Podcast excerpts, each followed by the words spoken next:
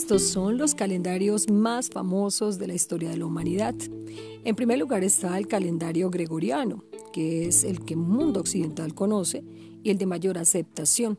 Ha sido impuesto por el Papa Gregorio XIII en el año 1852. Este calendario busca un equilibrio casi perfecto con el año solar, tiempo que tarda la Tierra en dar la vuelta a nuestra estrella, que es de 365.24 días.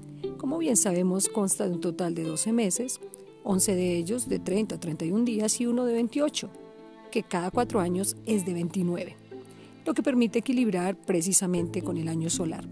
De todos modos, el ajuste no es perfecto y se estima que dentro de unos 3.000 años nos habremos desviado de un día respecto al Sol. El calendario juliano, por su parte, era el que se utilizaba antes del gregoriano se estableció en honor a Julio César. Entró en escena en el año 45 a.C. y tenía un año dividido en 12 meses, al igual que el actual. Tenía un día bisiesto en febrero cada cuatro años. De todos modos, con este se perdía un día cada 129 años, pues no coincidía tanto con el año solar. Con la reforma gregoriana se corrigió este error y ahora solo se pierde un día cada 3.000 años. El calendario romano era el que se utilizaba en la antigua Roma antes de la implantación del juliano. De acuerdo a este, el año constaba de 10 meses, cuatro de ellos de 31 días y seis de 30 días, dando lugar a un año de 304 días. Además, este año empezaba el primero de marzo. El calendario maya es muy complejo y totalmente distinto a los que se dieron en Europa. Esta antigua civilización lo creó en el año 3372 a.C. Este calendario ligaba el paso del tiempo real de acuerdo al movimiento respecto al Sol con sus creencias divinas.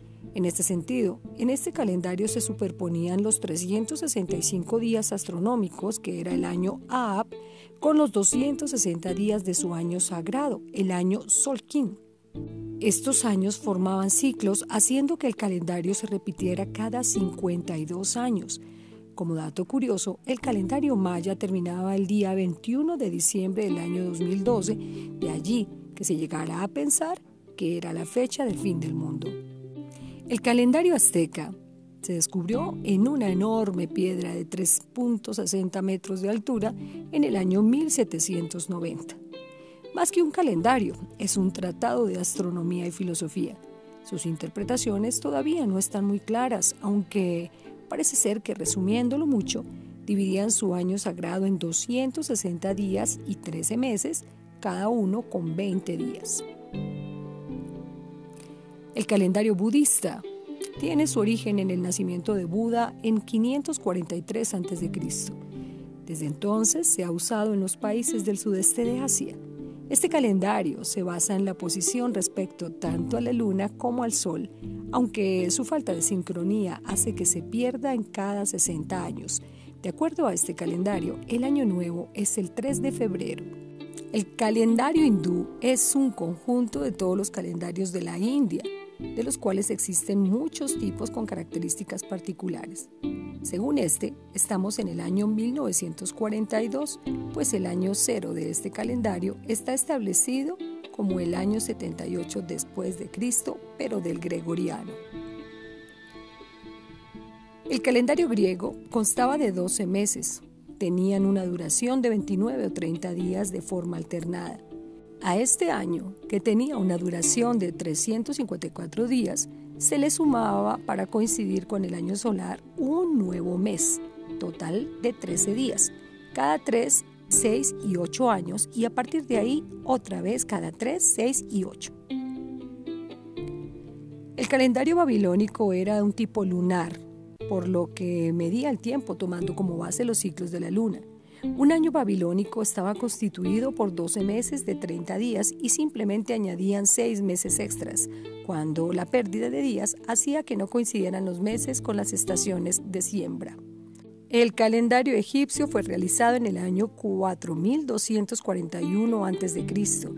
Fue el calendario usado en el antiguo Egipto y sin duda una de las mayores contribuciones que los egipcios dejaron a futuro en la humanidad constaba de 12 meses de 30 días y un extra de 5 días festivos para hacer coincidirlo con el año solar.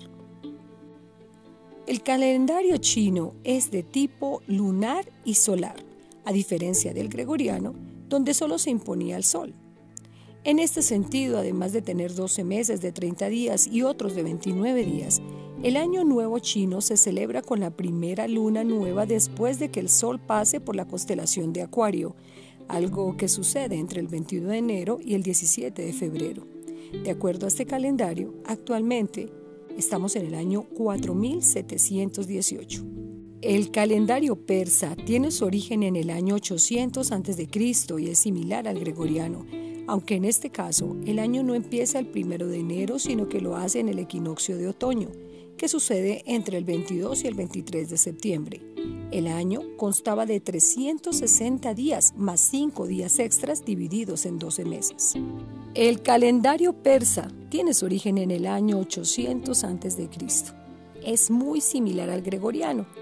En este caso no empieza el 1 de enero sino en el equinoccio de otoño, el 22 y 23 de septiembre, el año constaba de 360 días más 5 extras divididos en 12 meses. El calendario musulmán es de tipo lunar, por lo que no se basa en movimiento alrededor del Sol.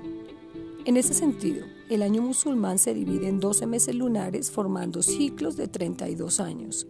Para este calendario, el año cero es el año 622 del calendario gregoriano, cuando Mahoma huyó a la Meca es así que ahora mismo se encuentra en el año 1441.